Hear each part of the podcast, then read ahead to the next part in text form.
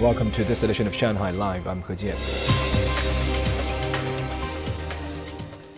The Tokyo 2020 Paralympic Games closed last night. The ceremony was a peaceful and inspirational grand finale to the Games as the COVID 19 pandemic continues to surge in Japan. Zhang Yue has the details. Approximately 2,000 athletes and team officials, along with 850 Games stakeholders and guests, attended the closing ceremony. Zhang Xuemei, who won the silver with the Chinese women's wheelchair basketball team, served as Team China's flag bearer. China topped both the total and gold medalists with 207 medals, including 96 golds, 60 silvers, and 51 bronzes.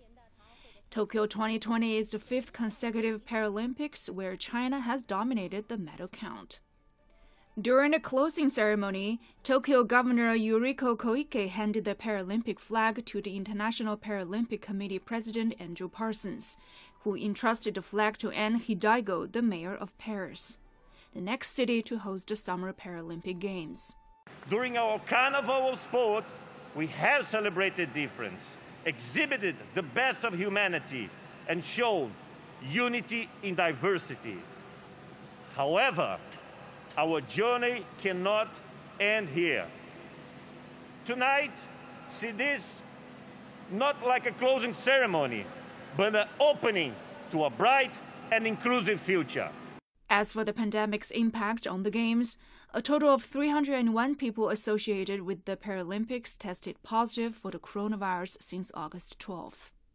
So if, the, if people are still critical about the Paralympic Games, I have a different opinion, but I respect their opinion. Eh, to see that we have achieved to deliver these games and that the athletes are happy, yeah, it makes me really emotional and happy.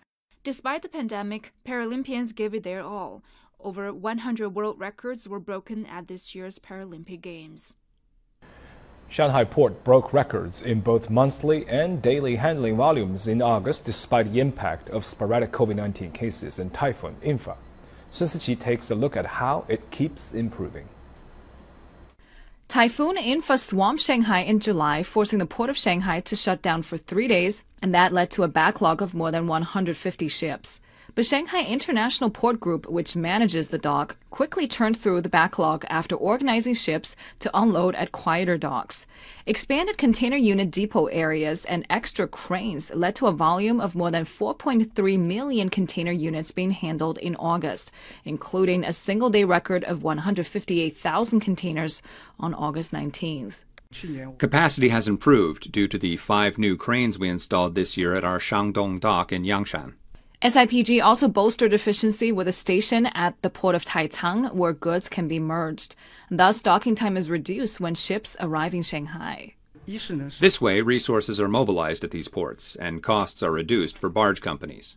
Paperless declaration procedures for empty containers cuts the time it takes to clear customs by up to two days. This in turn makes for extra room in the depot so more goods can be readied for shipping. The German embassy in China announced today that German ambassador to China, Jan Hecker, has died. Chinese Foreign Ministry spokesperson Wang Wenbin said China was shocked by the ambassador's passing and sent condolences to his family, adding that China will provide assistance to his family and the German embassy. Hecker, 54, a former foreign policy advisor to Chancellor Angela Merkel, took up this post on August 24th. The cause of his death has not been revealed.